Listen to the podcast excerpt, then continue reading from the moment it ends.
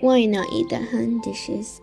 Because these vegetables of the Han dishes have strong, pungent smells that make eaters' breath stinky, and thus affects others.